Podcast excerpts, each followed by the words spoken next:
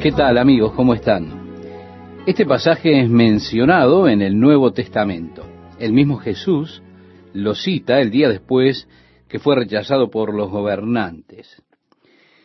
En el capítulo 21 del Evangelio de Mateo, Jesús habla a sus discípulos una parábola. Esa parábola es acerca de un mayordomo que plantó una viña, puso un cerco alrededor de ella, construyó una prensa o un foso para la prensa, se volvió a sus siervos al irse a un país lejano y explica cómo cuando buscó juntar la fruta, las uvas, envía a los siervos de regreso para recibir el fruto de ese lugar. Allí se menciona cómo golpearon a algunos, destrataron a otros y mataron a otros. Finalmente dijo, enviaré a mi único hijo, seguramente lo respetarán.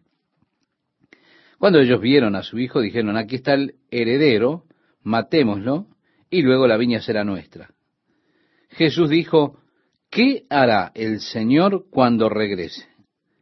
Los fariseos inmediatamente respondieron, Él finalmente destruirá a esos desgraciados. Jesús dijo, es verdad, nunca han leído la piedra que desecharon los edificadores, la misma ha venido a ser piedra del ángulo o la principal piedra, y dijo, el que tropezare en esa piedra será quebrantado, pero al que le cayere encima esta piedra será destruido. Jesús hizo referencia a este salmo, haciendo aplicación de él a sí mismo. También tomando como aplicación este salmo en cuanto al rechazo que hicieron de él por parte de los líderes judíos. Con todo el viñedo, dijo él, lo tomará. Era de destruir a esas personas, las apartará y les dará el viñedo a otros. Así las naciones, que dijo él, las cuales darán fruto, les ha de acontecer. Entonces vemos que el glorioso Evangelio y la Iglesia llega así a las naciones gentiles. El Señor ha creado la Iglesia con el propósito de que llevemos fruto para Él. Pedro luego hace referencia a esto en el capítulo 4 del libro de los Hechos, cuando es llamado delante del concilio por haber sanado a aquel cojo que estaba a la puerta del templo, es interrogado acerca de el nombre en quien él hacía esto. Él dijo en el nombre de Jesús, este hombre está parado delante de ustedes. Y él, es decir, Jesús, es la piedra la cual fue desechada por ustedes, los constructores. Pero la misma ha venido a ser la principal piedra del ángulo. Ni hay salvación en ningún otro nombre, porque no hay otro nombre debajo del cielo dado a los hombres en que podamos ser salvos. Luego el apóstol Pedro en su primera carta, en el capítulo 2, hace una referencia final a esta piedra que fue reprobada por los constructores. Bien, hay una historia interesante que se cuenta de la construcción del templo de Salomón. Se dice que todas las piedras del templo de Salomón fueron cortadas, extraídas de la cantera y talladas lejos del lugar del templo. Pero cada piedra fue construida perfectamente y marcada para el lugar que habría de tener en el muro. Las canteras de Salomón estaban arriba en el noreste de la ciudad de Jerusalén, cerca de donde está actualmente la puerta de Herodes. Usted puede ir por esas canteras en el día de hoy, puede ver de dónde fueron extraídas esas piedras enormes para el templo de Salomón. Bien, conforme a la historia, fue enviada una piedra para el templo que no estaba marcada. Los constructores no tenían ni idea a dónde iba esa piedra. Finalmente concluyeron que la habían enviado por equivocación desde la cantera. Se da cuenta, el templo fue construido sin que existiera el sonido de un martillo o de un pico, de una herramienta metálica en ese lugar. Cada piedra fue cortada en su sitio y traída desde allí. Y cada una encajaba perfectamente sin siquiera tener que trabarlas con argamasa. Simplemente encastraban las piedras sin usar argamasa. Así que esa piedra que enviaron no sabían dónde iba. Parecía no encajar en la secuencia de la edificación. Así que la dejaron allí a un lado en los arbustos. Unos años más tarde, cuando estaban finalmente completando, terminando el templo, enviaron un mensaje a la cantera diciendo, estamos prontos para la edificación, pero ¿dónde está la piedra principal? Los mensajes iban y venían de la cantera a los constructores. Finalmente, alguien encontró entre los arbustos, que ya estaban crecidos, sobre la piedra principal que había sido rechazada por los constructores y entonces fue traída y fue puesta en su lugar, la principal piedra del ángulo del edificio. Esa es la historia que se cuenta en cuanto a la construcción del templo de Salomón. Sea o no así, no es una cosa que podamos probarla hoy, pero en cualquier caso, aquí está la profecía, y sea o no que esté relacionado con ese incidente, la profecía se refiere directamente a Jesucristo. En el Salmo 118, versículo 23, leemos, de parte de Jehová es esto y es cosa maravillosa a nuestros ojos. Jesús le cita esto a los fariseos. Ahora, refiriéndose al día de su entrada triunfante, el verso 24 dice, este es el día que hizo Jehová, nos gozaremos y alegraremos en él. Si recuerda la historia del Evangelio, Jesús comienza su descenso hacia Jerusalén y la multitud de los discípulos comenzaron a regocijarse y a alabar al Señor diciendo, Osana, o podemos decir también, oh Jehová, sálvanos ahora, te ruego, te ruego, oh Jehová, que nos hagas prosperar ahora, bendito el que viene en el nombre de Jehová. Así que toda esta porción tiene que ver con la entrada triunfal de Jesús en Jerusalén. Además de la piedra siendo rechazada, cuando él vino a Jerusalén y fue rechazado por los judíos, tenemos la venida oficial del Mesías, el rechazamiento oficial del Mesías que está profetizado aquí precisamente en el Salmo 118.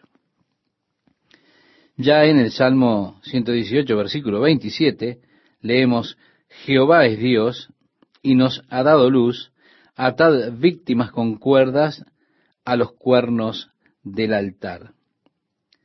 Y Jesús, quien vino para ser el Mesías, se convierte entonces en el sacrificio hecho por nosotros.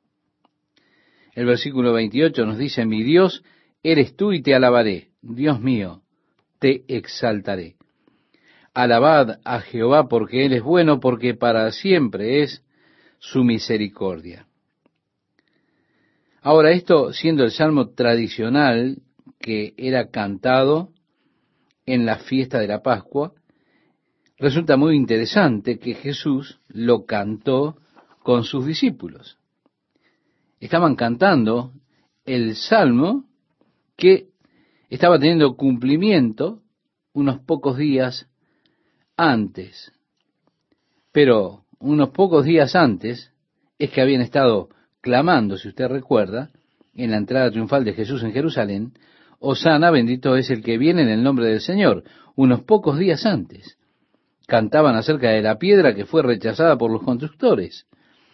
Así que ellos estaban cantando de eso la noche anterior a la crucifixión de Jesucristo. Sujeta el sacrificio con cuerdas al altar. Es muy interesante, ¿verdad?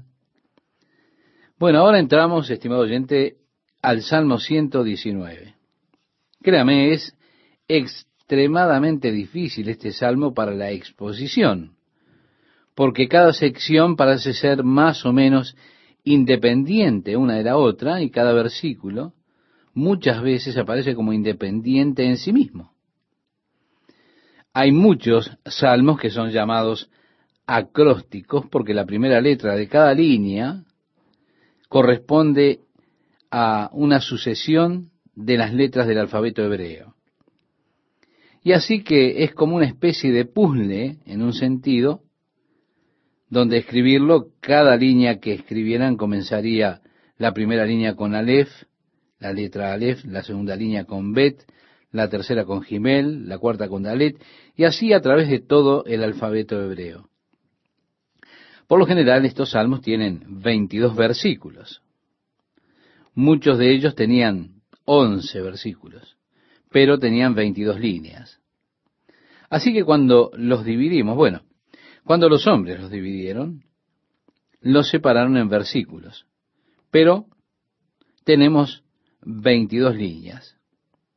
Cada línea subsecuente, y algunos con cada verso subsecuente, es una letra sucesiva del alfabeto hebreo, reiteramos.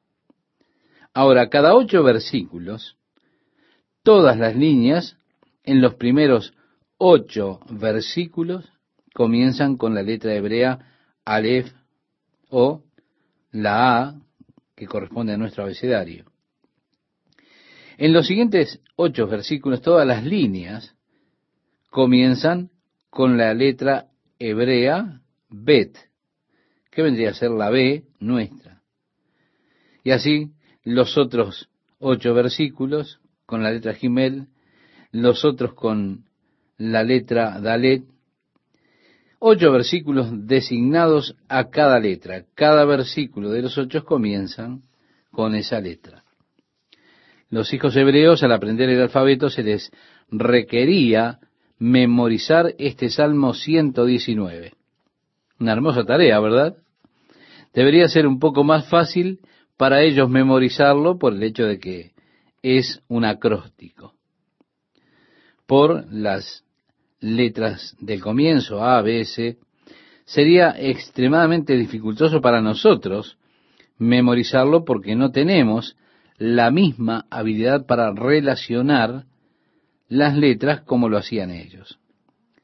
Ahora, por supuesto, es el salmo más largo de lo que ellos llaman capítulos en la Biblia. En realidad, los salmos no son capítulos.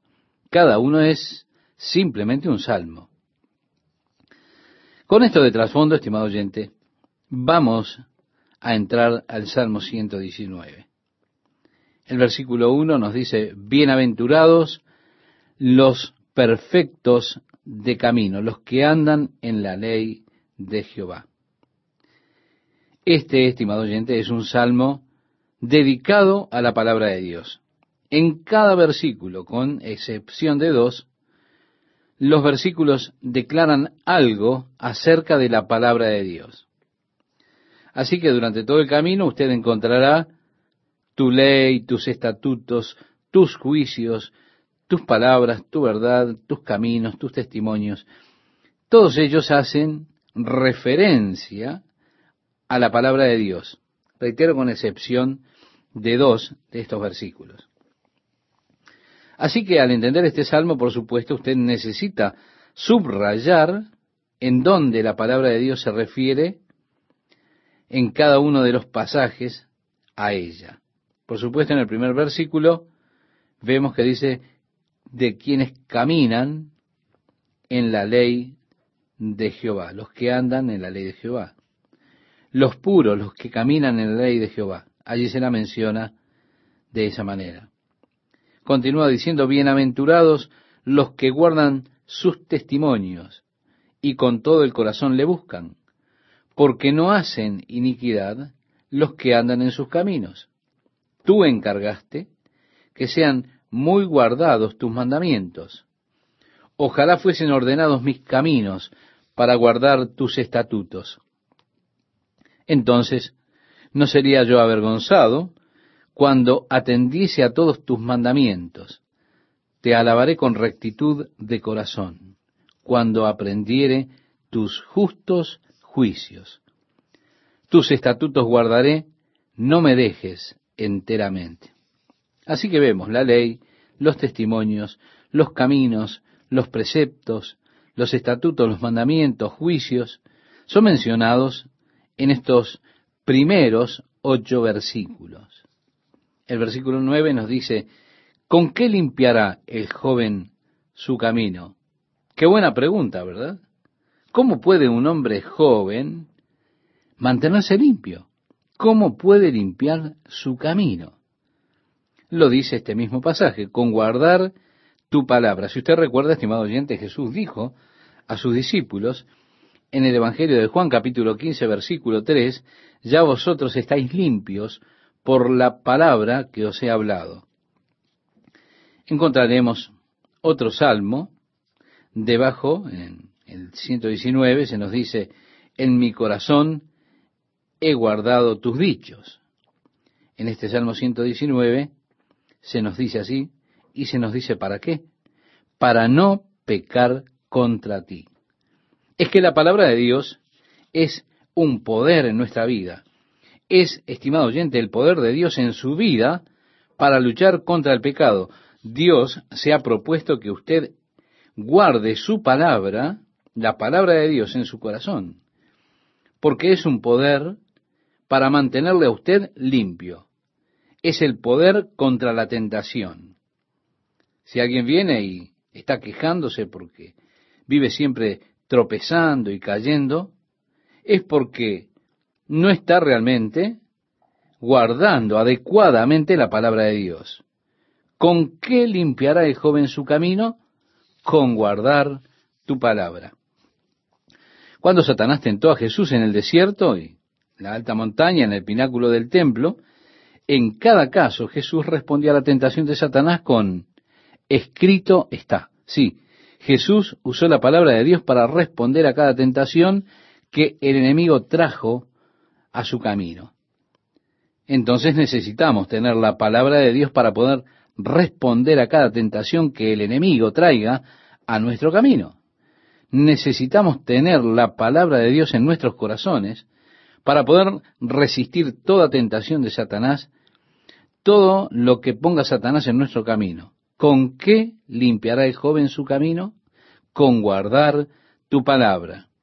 Continúa diciendo, con todo mi corazón te he buscado, no me dejes desviarme de tus mandamientos.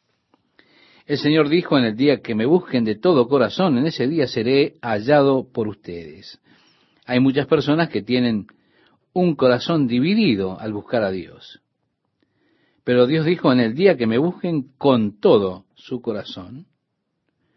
Y aquí el salmista dice, con todo mi corazón te he buscado. En mi corazón he guardado tus dichos para no pecar contra ti. Así que si volvemos al versículo 9, a esa pregunta, ¿con qué limpiará el joven su camino? Aquí lo tenemos, en mi corazón he guardado tus dichos. Ya en el versículo 12 leemos, bendito tú, oh Jehová, enséñame tus estatutos. He estado tratando mucho con el hombre bendito, es decir, hemos estado hablando mucho acerca de el hombre que es bendito, que es dichoso, bienaventurado. Pero aquí dice, bendito eres tú, oh Señor. Con mis labios he contado todos los juicios de tu boca. Me he gozado en el camino de tus testimonios más que de toda riqueza. Hay un versículo interesante, y cuán valiosa considera usted, estimado oyente, a la palabra de Dios en su vida. Aquí dice, me gozo de ella tanto como lo hago en las riquezas, más todavía que de las riquezas. ¿Cuánto considera valiosa usted la palabra de Dios? Es una buena pregunta para hacernos. Y así podemos avanzar en este salmo. Y pienso que tenemos una oración que necesitamos hacer siempre al orar antes de leer las escrituras. Esta oración que hizo David, abre mis ojos y miraré las maravillas de tu ley. ¿Por qué? Porque el hombre natural no percibe las cosas que son del Espíritu de Dios, le son locura, no las puede entender porque se han de discernir espiritualmente, decía el apóstol Pablo a los Corintios, en su primera carta que les escribió capítulo 2, versículo 14. Así que si hemos de tener algún entendimiento, es importante que Dios nos abra los ojos para poder ser capaces de ver la verdad, para poder entender, para poder venir a esa dimensión espiritual donde realmente podré entender la palabra de Dios. Muchas personas leen la Biblia y dicen, yo, y no la leo, pero no lo hago porque no obtengo nada de ella. Trato de leerla, pero no tiene sentido para mí. Bueno, sí, eso es bastante cierto y, y es lógico, verdaderamente lógico, porque la mente natural del hombre no puede entender las cosas de Dios. Usted necesita que haya en usted esa obra del Espíritu que puede abrir sus ojos. Así que tenemos esta oración, abre mis ojos, para que pueda ver las maravillas de tu ley. Concluyendo el estudio de hoy, la primera parte nos dice el versículo 19 al 24, Forastero soy yo en la tierra, no encubras de mí tus mandamientos. Quebrantada está mi alma de desear tus juicios en todo tiempo. Reprendiste a los soberbios, los malditos, que se desvían de tus mandamientos. Aparta de mí el oprobio y el menosprecio, porque tus testimonios he guardado. Príncipes también se sentaron y hablaron contra mí. Mas tu siervo meditaba en tus estatutos, pues tus testimonios son mis delicias y mis consejeros. Muchas veces miro la palabra de Dios para tener mi consejería. Veo a la palabra de Dios para guía. Quiero que Dios guíe mi vida y entonces voy a la palabra de Dios y ella se vuelve para mí mi consejera. ¿Cómo están amigas, amigos? Ahora vamos a comenzar con la sección correspondiente a la letra Dalet. Y comienza diciendo, abatida hasta el polvo está mi alma, vivifícame según tu palabra. Te he manifestado mis caminos y me has respondido, enséñame tus estatutos. Hazme entender el camino de tus mandamientos para que medite en tus maravillas. Se deshace mi alma de ansiedad, susténtame según tu palabra. Oh, qué sustento es la palabra de Dios, estimado oyente, para nuestras vidas. Cuando nos encontramos a punto de ceder, la palabra de Dios nos sustenta. Aparta de mí el camino de la mentira, y en tu misericordia concédeme tu ley. Escogí el camino de la verdad, he puesto tus juicios delante de mí, me he apegado a tus testimonios. Oh Jehová, no me avergüences. Por el camino de tus mandamientos correré cuando ensanches mi corazón. Ahora en la sección siguiente, Él nos va a hablar acerca de los estatutos. Y dice allí, enséñame, oh Jehová, el camino de tus estatutos, y lo guardaré hasta el fin. Dame entendimiento y guardaré tu ley, y la cumpliré de todo corazón. Guíame por la senda de tus mandamientos, porque en ella tengo mi voluntad. Inclina mi corazón a tus testimonios y no a la avaricia. Aparta mis ojos, que no vean la vanidad. Avívame en tu camino. Confirma tu palabra a tu siervo que te teme. Quita de mí el oprobio que he temido, porque buenos son tus juicios. He aquí yo he anhelado tus mandamientos. Vivifícame en tu justicia. Y así pasamos a la sección siguiente comienza diciéndonos, venga a mí tu misericordia, oh Jehová, tu salvación conforme a tu dicho, y daré por respuesta a mi avergonzador que en tu palabra he confiado. Así que tenemos que en la palabra está la respuesta para aquellos que vienen a nosotros con algún reproche. No quites de mi boca en ningún tiempo la palabra de verdad, porque en tus juicios espero. Guardaré tu ley siempre, para siempre y eternamente, y andaré en libertad porque busqué tus mandamientos. Hablaré de tus testimonios delante de los reyes y no me avergonzaré. Y me regocijaré en tus mandamientos, los cuales he amado. Alzaré asimismo mis manos a tus mandamientos que amé y meditaré en tus estatutos. ¿Vemos? Sus mandamientos, sus estatutos, sus testimonios, sus preceptos, su palabra, sus juicios. Todos estos en la particular letra del alfabeto hebreo. Ahora, en la siguiente sección nos habla de la palabra. Acuérdate de la palabra dada a tu siervo, en la cual me has hecho esperar. Ella es mi consuelo en mi aflicción, porque tu dicho me ha vivificado. ¿Se da cuenta? Es la palabra de Dios el consuelo cuando nosotros estamos afligidos. Es allí que debemos recurrir, estimado oyente. El verso 51 nos dice, los soberbios se burlaron mucho de mí, mas no me he apartado de tu ley. Me acordé, oh Jehová, de tus juicios antiguos, y me consolé. Horror se apoderó de mí a causa de los inicuos que dejan tu ley. Cánticos fueron para mí tus estatutos, en la casa en donde fui extranjero. Me acordé en la noche de tu nombre, oh Jehová, y guardé tu ley. Estas bendiciones tuve porque guardé tus mandamientos. Nuevamente vemos, ¿verdad? Yo guardé tu ley, guardé tus preceptos. Ahora llega una nueva sección. Esta que hemos considerado habla de sus palabras. También ahora nos va a hablar de sus palabras, sus testimonios, sus mandamientos, su ley, sus justos juicios, sus preceptos, estatutos. Se habla de todos estos. En el versículo 67 dice, antes que fuera yo humillado, descarriado, andaba, mas ahora guardo tu palabra. Recuerda, estimado oyente, ese pasaje que dice, en Santiago está alguno afligido, haga oración. ¿Hay alguno enfermo entre ustedes? Que llame a los ancianos de la iglesia, pero note que se hace una distinción entre aflicciones y enfermedad. Parece ser que las aflicciones son algo que viene sobre nosotros de parte de Dios. A veces pensamos que vienen como un castigo como una exigencia correccional de parte de Dios a mi vida. Ahora, si yo estoy afligido, no se me dice que llame a los ancianos de la iglesia, no. Eso lo tengo que resolver conmigo mismo y con Dios. Es algo que Dios permitió de manera que Él pueda enseñarme. Pero si estoy enfermo es algo distinto.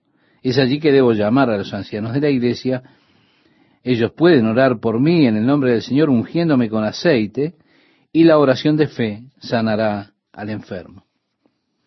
El Señor lo levantará, dice la Biblia. Pero quiero notar que se hace una distinción entre aflicciones y enfermedad en el Nuevo Testamento. Antes que fuera yo humillado, descarriado andaba, decía David. Así que el propósito de la aflicción es traerlo de nuevo al camino. Él estuvo descarriado, pero ahora guarda su palabra. Bueno eres tú y bienhechor, enséñame tus estatutos. Contra mí forjaron mentira los soberbios, mas yo guardaré de todo corazón tus mandamientos. Se engrosó el corazón de ellos como cebo, mas yo en tu ley me he regocijado. Bueno me es haber sido humillado para que aprenda tus estatutos. Si volvemos un poco atrás, decía, antes que fuera yo humillado, descarriado andaba. Aquí dice que es bueno haber sido humillado para que aprendiera así sus estatutos. En el versículo 72 dice, mejor me es la ley de tu boca que millares de oro y plata. Es que la palabra de Dios es más valiosa para mí, decía David, que toda la riqueza del mundo. Bien decía el Señor Jesús en el Evangelio de Marcos capítulo 8, verso 36. ¿Qué aprovechará al hombre si ganare todo el mundo y perdiere su alma? El valor de la palabra de Dios en nuestra vida es mucho mayor que todo el oro o la plata que pudiéramos conseguir. A partir del verso 73 nos dice, tus manos me hicieron y me formaron. Hazme entender y aprenderé tus mandamientos. Los que te temen me verán y se alegrarán porque en tu palabra he esperado. Conozco, oh Jehová, que tus juicios son justos y que conforme a tu fidelidad me afligiste. Es que Dios no permitirá que usted se las arregle solo con esto porque usted es hijo de Dios, es su hijo. Dios le ama demasiado para dejarlo a usted que se arregle solo con todas esas cosas. Y así porque en tu palabra he esperado, conozco, Jehová, que tus juicios son justos y que conforme a tu fidelidad me afligiste. Continúa diciendo, sea ahora tu misericordia para consolarme, conforme a lo que has dicho a tu siervo. Vengan a mí tus misericordias para que viva, porque tu ley es mi delicia. Sean avergonzados los soberbios, porque sin causa me han calumniado. Pero yo meditaré en tus mandamientos. Vuélvanse a mí los que te temen y conocen tus testimonios. Sea mi corazón íntegro en tus estatutos, para que no sea yo avergonzado.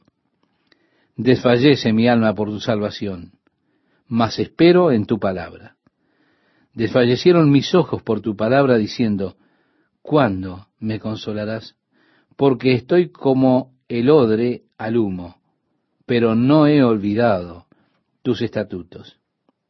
Y ahora tenemos uno de esos dos versículos en los cuales no hay mención a la palabra de Dios. Dice, ¿cuántos son los días de tu siervo? ¿Cuándo harás juicio contra los que me persiguen? Los soberbios me han cavado hoyos, mas no proceden según tu ley. Todos tus mandamientos son verdad. Sin causa me persiguen. Ayúdame. Casi me han echado por tierra, pero no he dejado tus mandamientos. Vivifícame conforme a tu misericordia y guardaré los testimonios de tu boca. Si el versículo al que hacíamos referencia es ese primero que nombrábamos, ¿cuántos son los días de tu siervo? ¿Cuándo harás juicio contra los que me persiguen? Ya en el versículo 89 nos dice, para siempre, oh Jehová, permanece tu palabra en los cielos. Estimado oyente, usted no tiene nada más permanente que la palabra de Dios. Jesús dijo, el cielo y la tierra pasarán, pero mis palabras no pasarán. Así lo decía en el sermón profético del capítulo 24 de Mateo, el Evangelio de Mateo, versículo 25. Una cosa que Dios ha establecido para siempre es su palabra. Para siempre, oh Jehová, permanece tu palabra en los cielos. Por esto es que está tan mal que nosotros hablemos acerca de la palabra de Dios aplicándola a una cultura en particular. Como expresan algunos, ellos escriben de acuerdo al entendimiento de su propia cultura de aquellos tiempos. La verdad de Dios es absoluta. La ley de Dios es absoluta. No es relativa a determinado momento o situación o a una sociedad. No es relativa a las buenas costumbres de una sociedad. Dios ha establecido leyes absolutas. Su palabra está establecida en los cielos para siempre. Si usted se encuentra a sí mismo argumentando con la palabra, contra ella, usted está equivocado. La palabra de Dios es un asunto ya establecido. De generación en generación es tu fidelidad. Tú afirmaste la y subsiste. Por tu ordenación subsisten todas las cosas hasta hoy. Es decir, la tierra y todo lo demás continúa solo de acuerdo a las ordenanzas que Dios les ha establecido. Pues todas ellas te sirven. El universo entero, estimado oyente, le sirve a Dios. Eso es una realidad. El verso 92 nos dice, si tu ley no hubiese sido mi delicia, ya en mi aflicción hubiera perecido. Es decir, yo habría sido eliminado si no fuera que tu ley estaba allí. Nunca jamás me olvidaré de tus mandamientos, porque con ellos me has vivificado. Tuyo soy yo, sálvame, porque he buscado tus mandamientos. Los impíos me han aguardado para destruirme, mas yo consideraré tus testimonios. A toda perfección he visto fin. Amplio sobremanera es tu mandamiento. Oh, cuánto amo yo tu ley. Todo el día es ella mi meditación. Si recuerda, podemos citar el Salmo 1, el versículo 2. Eso es hermoso, ¿verdad? Bienaventurado el varón que no anduvo en consejo de malos, ni estuvo en camino de pecadores, ni en silla de escarnecedores se ha sentado, sino que en la ley de Jehová está su delicia, y en su ley medita de día y de noche. Aquí decía, oh cuánto amo yo tu ley, todo el día es ella mi meditación. El Salmo primero dice, y en su ley medita de día y de noche. Interesante, ¿verdad? Me has hecho más sabio que mis enemigos con tus mandamientos, porque siempre están conmigo. Usted no ha de librarse de los enemigos mientras esté en esta tierra. Siempre habrá enemigos. Más que todos mis enseñadores he entendido porque tus testimonios son mi meditación. Más que los viejos he entendido porque he guardado tus mandamientos. De todo mal camino contuve mis pies para guardar tu palabra. No me aparté de tus juicios, porque tú me enseñaste. Cuán dulces son a mi paladar tus palabras, más que la miel a mi boca. De tus mandamientos he adquirido inteligencia, por tanto, he aborrecido todo camino de mentira. Vemos aquí el salmista declara, yo tengo más entendimientos que mis maestros, soy más sabio que los ancianos. ¿Por qué? Eso es debido a la palabra de Dios. Comprender la palabra de Dios precisamente es tener un verdadero conocimiento, conocer la verdad inalterable de Dios. ¡Qué sabiduría! ¡Qué entendimiento tenemos allí! El verso 105 dice, lámpara es a mis pies tu palabra y lumbrera a mi camino. Es decir, es la guía para nuestra vida. Y así continúa este salmo que le invito a que usted lea desde el versículo 106 al 126, donde presenta que es tiempo de actuar, le dice a Dios, y yo observo el mundo de hoy y veo cómo han hecho nula la ley de Dios. Y creo que es tiempo de que Dios actúe. Y Dios actuará.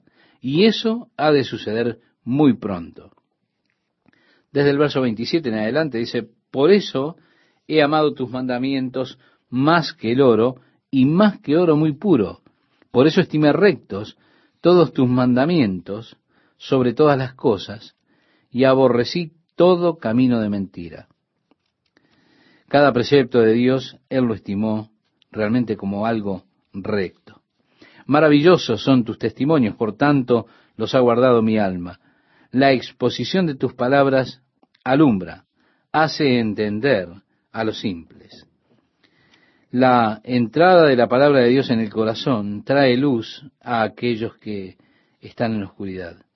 Les trae simplemente entendimiento. Mi boca abrí y suspiré, dice el salmista, porque deseaba tus mandamientos. Mírame y ten misericordia de mí, como acostumbras con los que aman tu nombre. Otro pasaje más que no menciona la palabra de Dios, lo vamos a ver en un instante. Aquí primero dice, ordena mis pasos con tu palabra y ninguna iniquidad se enseñoree de mí. Tenemos allí en lo que hemos expresado otra mención más que no dice nada acerca de la palabra de Dios en ninguna de sus formas. Reitero, mírame y ten misericordia de mí, como acostumbras con los que aman tu nombre.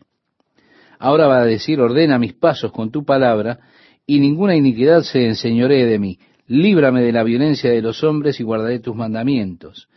Haz que tu rostro resplandezca sobre tu siervo y enséñame tus estatutos. Ríos de agua descendieron de mis ojos, porque no guardaban tu ley. Nos habla de la pena que él sintió por cómo desobedecían la ley de Dios en las personas. Justo eres tú, oh Jehová, y rectos tus juicios. Tus testimonios que has recomendado son rectos y muy fieles.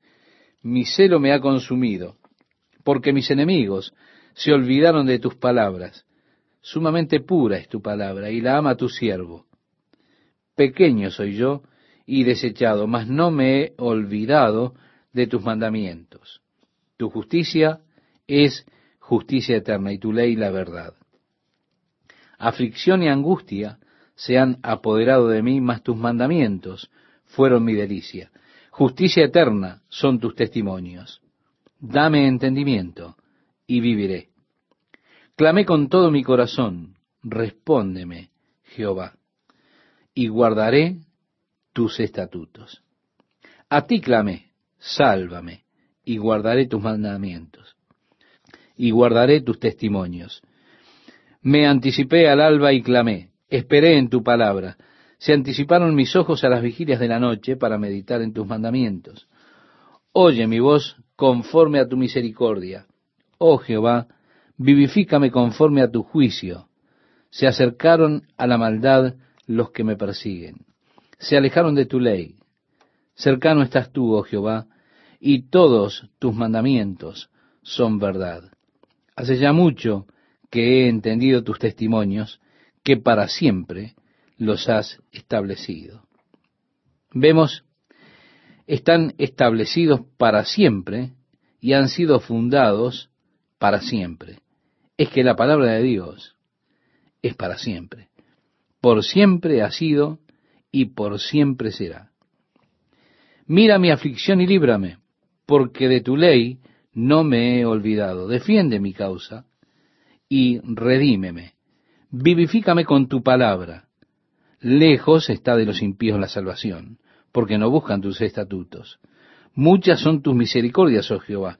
Vivifícame conforme a tus juicios. Muchos son mis perseguidores y mis enemigos, mas de tus testimonios no me he apartado. Veía a los prevaricadores y me disgustaba, porque no guardaban tus palabras. Mira, oh Jehová, que amo tus mandamientos. Vivifícame conforme a tu misericordia. La suma de tu palabra es verdad, y eterno es todo juicio de tu justicia. Príncipes me han perseguido sin causa, pero mi corazón tuvo temor de tus palabras. Me regocijo en tu palabra como el que haya muchos despojos. Oh, el regocijo. Estimado oyente, ¿alguna vez usted se ha regocijado en la palabra de Dios? Yo me emociono tanto al leer la palabra de Dios. Es algo realmente maravilloso. Ahora dice, la mentira aborrezco y abomino, tu ley amo. Siete veces al día te alabo a causa de tus justos juicios. Mucha paz tienen los que aman tu ley. Quiero invitarlo, estimado oyente, a que usted subraye esto último que hemos leído. Mucha paz tienen los que aman tu ley. Deberíamos tener esto subrayado, no perderlo de vista.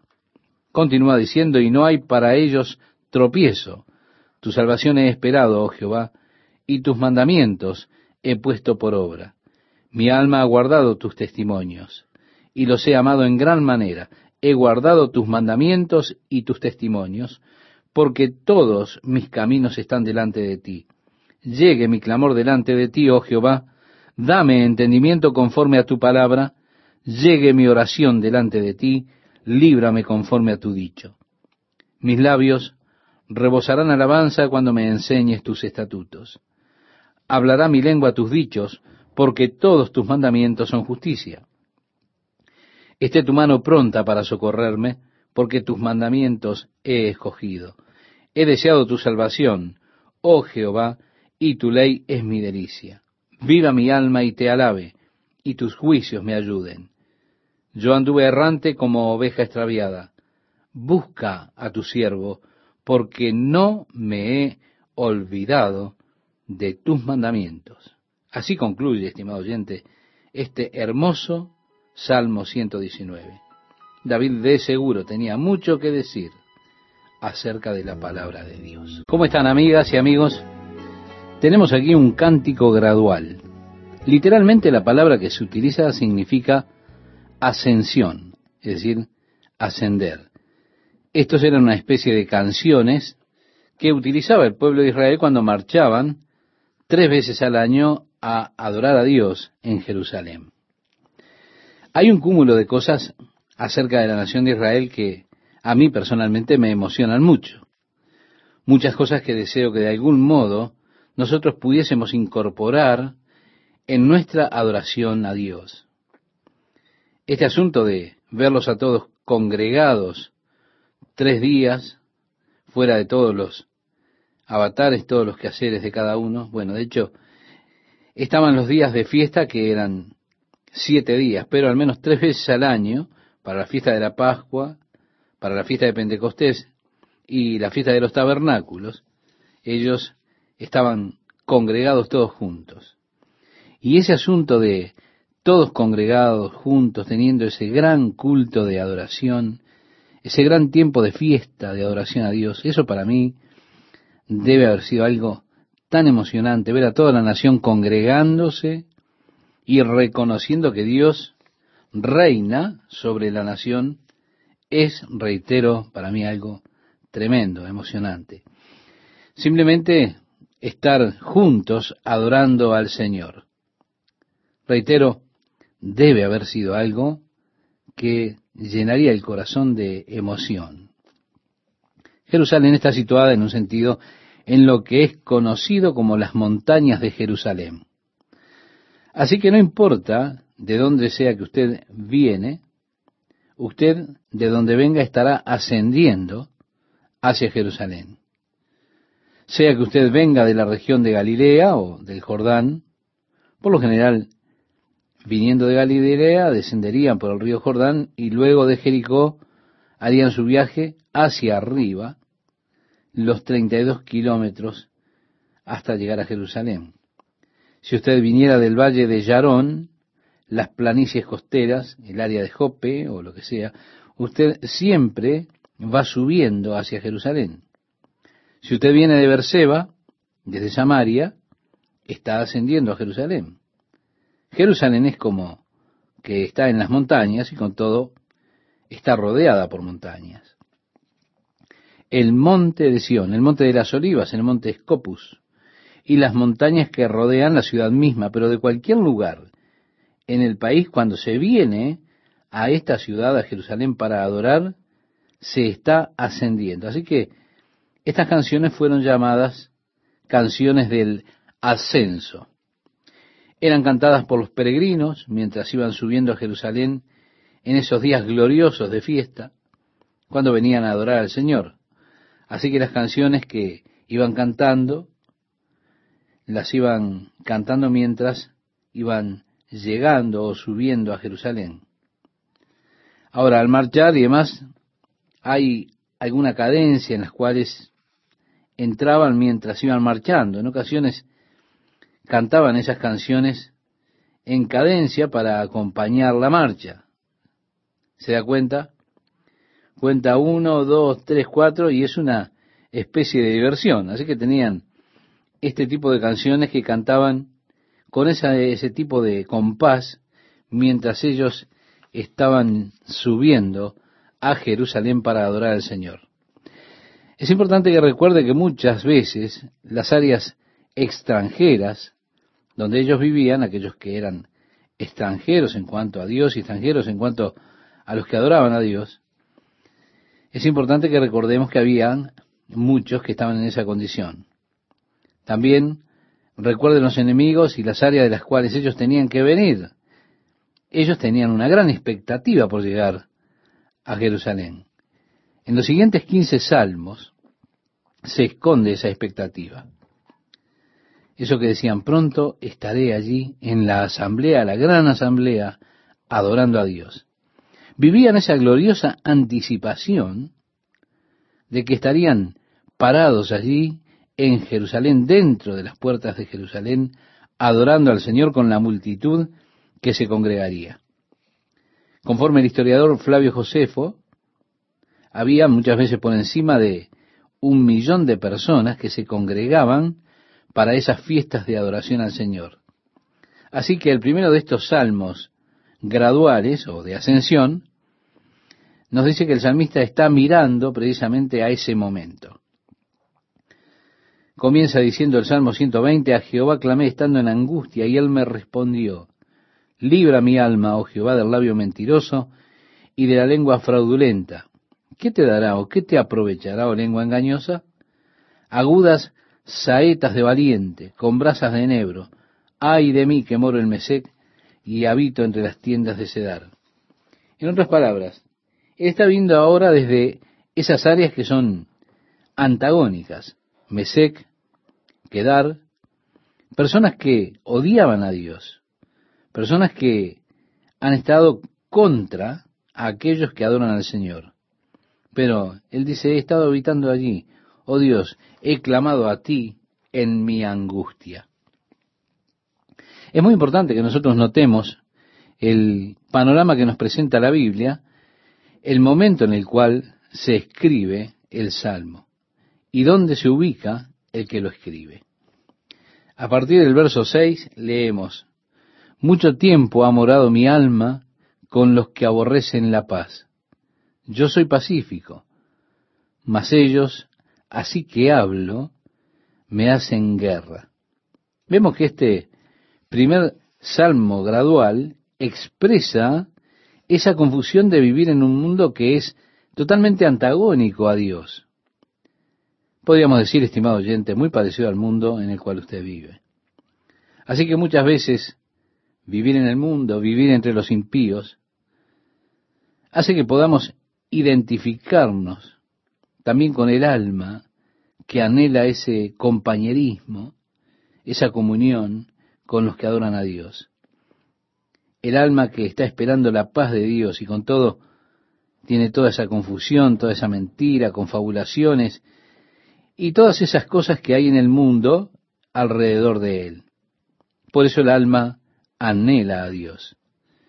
Y al venir él hacia Jerusalén, porque estaba subiendo hacia Jerusalén, entonces comienza este Salmo 121, conocido como el Salmo del Viajero, en el versículo 1, diciendo, alzaré mis ojos a los montes. ¿Por qué? Porque Jerusalén está allí en las montañas. Allí está esa ciudad. Allí es donde habré de estar de pie delante de Dios. Alzaré mis ojos a los montes, de donde vendrá mi socorro. Ahora bien, este salmo con frecuencia es mal citado. Levantaré mis ojos a los montes, de donde vendrá mi socorro, como si mi ayuda viniera de las montañas. ¿Se da cuenta? De donde vendrá mi socorro. Levantaré mis ojos. La idea es, mi ayuda está viniendo de las montañas. Pero las montañas no pueden ayudar. Levantaré mis ojos. La idea es, mi ayuda viene de... ¿De dónde vendrá mi socorro? Es una pregunta. Dice, alzaré mis ojos a los montes. ¿De dónde vendrá mi socorro? ¿Se da cuenta? Es de hecho una pregunta. Alzaré mis ojos a los montes, hacia Jerusalén, el lugar en donde me pararé delante de Dios. ¿De dónde vendrá mi ayuda? Y allí está la respuesta en el versículo siguiente. Mi socorro viene de Jehová que hizo los cielos y la tierra. Es muy importante que clasifiquemos, muchas veces clasifiquemos a Dios con este tipo de clasificación. Primeramente para que identifiquemos al Dios del cual estamos hablando. Como Francis Schaeffer dijo que no debiéramos, como cristianos, simplemente referirnos a Dios, porque nadie sabe a quién se está refiriendo usted o a quién le está hablando usted. Porque hay tantos dioses que adoran los pueblos, que sirven los pueblos, que nosotros necesitamos definir cuando decimos Dios, necesitamos decir el único y verdadero Dios, el creador de los cielos y la tierra. Ahora sí, usted lo está definiendo. Ese es el Dios que nosotros adoramos. Hay muchos que adoran al Dios del placer, el Dios del poder, el Dios de diferentes cosas, el intelecto. Pero el Dios que adoramos es el único, el verdadero, el eterno Dios que ha creado los cielos y la tierra, es el Dios viviente. Así que a esta pregunta, ¿de dónde vendrá mi socorro? Tenemos, mi socorro viene de Jehová, que hizo los cielos y la tierra. Vemos, está allí la declaración de Dios como creador de los cielos y la tierra.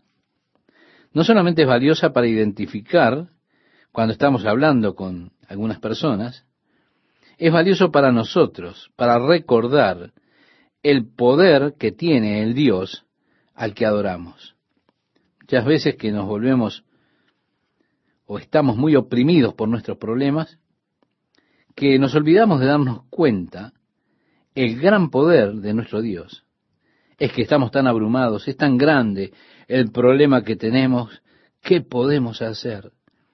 Y nos abruman las dificultades hasta que nos damos cuenta la grandeza del poder que tiene el Dios al que servimos.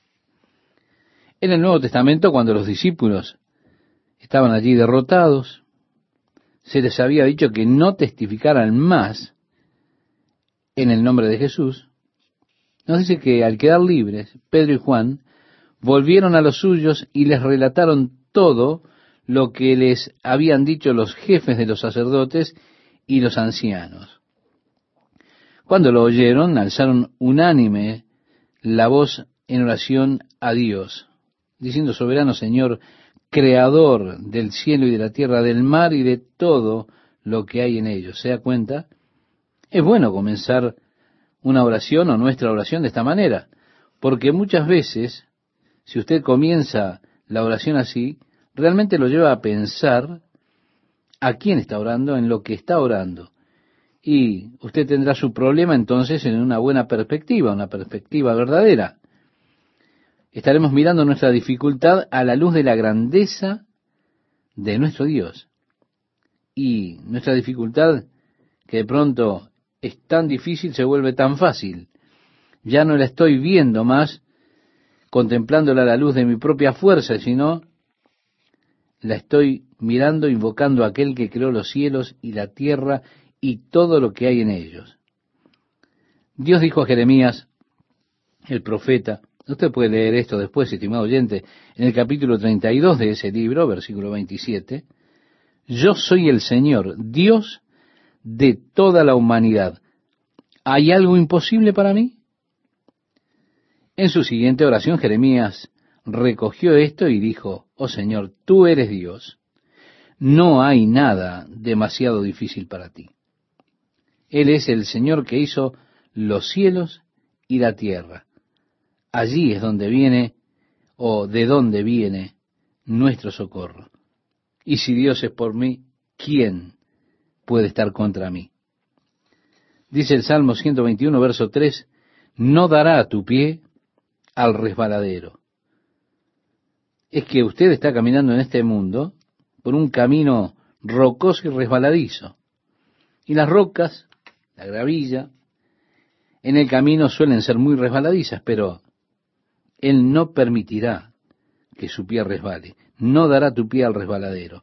Ni se dormirá el que te guarda he aquí no se adormecerá, ni dormirá el que guarda a Israel. Sí, Dios es mi ayuda. Mi socorro viene del Señor, que hizo los cielos y la tierra, y Él está siempre de servicio. Él no se adormecerá. No solo no dormirá, ni siquiera se adormecerá. Jehová es tu guardador. Jehová es tu sombra a tu mano derecha. Por supuesto, Viniendo desde el Valle del Jordán, es un camino extremadamente caluroso cuando uno viene al sol allí, el sol ardiente. Pero el Señor se vuelve nuestra sombra. El sol no te fatigará de día, ni la luna de noche. Jehová te guardará de todo mal. Él guardará tu alma. Qué gloriosa promesa, estimado oyente. Si usted está mirando al Señor, usted encontrará en él su ayuda, él le preservará de todo mal, el Señor preservará su alma. Y ahora el versículo 8 nos dice también de una promesa, Jehová guardará tu salida y tu entrada desde ahora y para siempre. Estimado oyente, ¿no es una gloriosa promesa para usted? Dios no permitirá que nuestro pie resbale. Él está velando sobre nosotros día y noche. Él nos preservará. Entramos ahora al Salmo 122, que es el que continúa. Pensemos, la idea es que venimos viajando hacia Jerusalén cantando estos salmos. Estamos probablemente con una compañía de 50, 100 personas.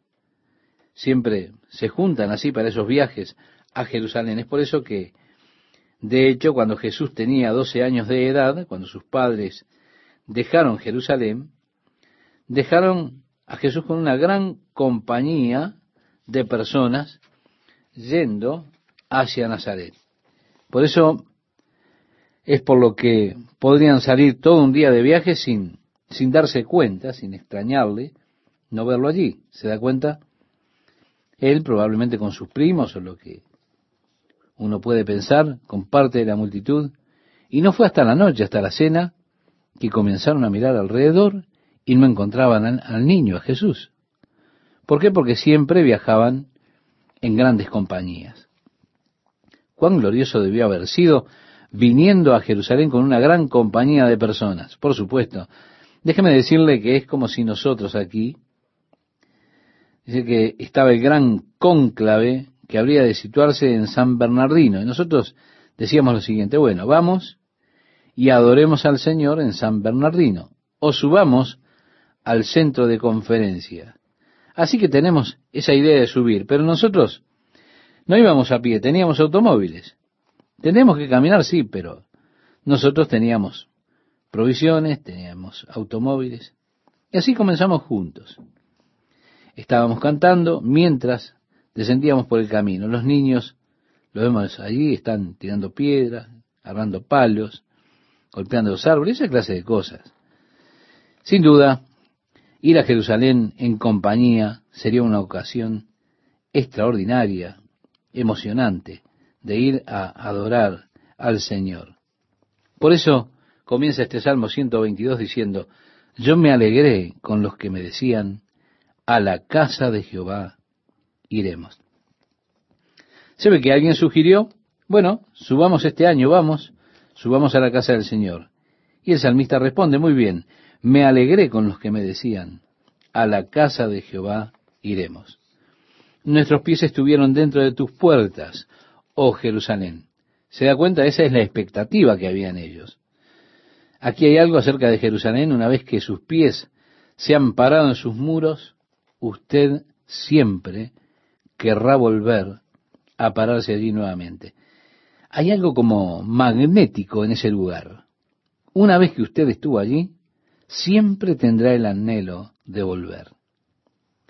Mire, cada año después de nuestra visita a Israel, mi esposa y yo llegábamos a casa, tratábamos de resolver los problemas de la diferencia horaria y decíamos, bueno, este es nuestro último año que vamos allí. Pero cuando se acercaba el momento de partir nuevamente, nos tomaba una emoción tremenda. Comenzamos a planificar, a arreglar todas las cosas y estábamos listos para ir, estábamos muy ansiosos por ir nuevamente. Es que hay algo acerca de ese lugar que usted simplemente ama volver allí.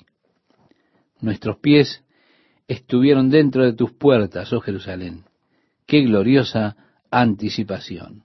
El verso 3 nos dice, Jerusalén que se ha edificado como una ciudad que está bien unida entre sí, y allá subieron las tribus, las tribus de Ja conforme al testimonio dado a Israel para alabar el nombre de Jehová. Es decir, ese es el pueblo. La frase unida entre sí significa que todo el pueblo se congregaba en un solo grupo, un tipo de grupo compacto. Allá subieron las tribus, decía, ¿verdad? Así que toda la gente congregada estaba allí junta para darle gracias al Señor, porque allá están las sillas del juicio, los tronos de la casa de David. Jerusalén es la capital, es el centro. Y se nos invita en el versículo 6 a algo, pedir por la paz de Jerusalén, sean prosperados los que te aman. Nosotros tenemos un hermano en nuestra congregación al cual Dios le ha dado el don de ofrendar, de dar. Así que hace algún tiempo él daba dinero designado para que lo distribuyeran a los pobres. ¿Por qué? Porque las escrituras decían que el que presta al pobre, a Dios presta. En Proverbios capítulo 19, versículo 17. Entonces él dijo, simplemente quiero prestar algún dinero al Señor. Por eso distribuyo esto con los pobres, porque conozco que Dios está interesado en los pobres y Dios habrá de bendecirme. Bueno, él vino y dijo, Dios me ha bendecido porque repartí entre los pobres. Entonces dijo, ahora quiero dar nuevamente donde sé que Dios me bendecirá. Y Dios dijo que Él bendeciría a todos los que bendigan a Israel. Así que yo quiero dar una ofrenda para la nación de Israel. Y que esa ofrenda venga de la iglesia. Quiero que usted la lleve con usted cuando viaje. Así que estaremos llevando esa ofrenda a Israel y les diré allí que es de los cristianos en Calvary Chapel porque estamos orando por la paz de Jerusalén y les amamos por preservar la Biblia para nosotros y por traer a nuestro Salvador. Y habremos de dar esa ofrenda en el nombre del Señor a esa nación. Ellos prosperarán, dicen los que te aman. Este hermano dijo, Dios me ha bendecido tanto por dar a los pobres prestándole a Él, porque el que le da a los pobres le da a Dios, le presta a Dios. Ahora quiero dar algo más en cuanto a lo que Dios ha declarado Él mismo, para así prestar a los pobres y también dar para la nación de Israel. Porque eso, sin duda, me dará muy buenos intereses. El versículo 7 dice, sea la paz dentro de tus muros y el descanso dentro de tus palacios. Por amor de mis hermanos y mis compañeros diré yo, la paz sea contigo. Sí, estimado oyente, Él nos dice, Dios nos dice, que debemos orar por la paz de Jerusalén y luego nos da una especie de oración. La paz sea dentro de tus muros. Por amor de los compañeros, ahora diré, la paz sea contigo. ¿Se da cuenta? El versículo 9 con el cual concluimos y que le invito a que lo lea conmigo, nos dice, por amor a la casa de Jehová nuestro Dios, buscaré tu bien.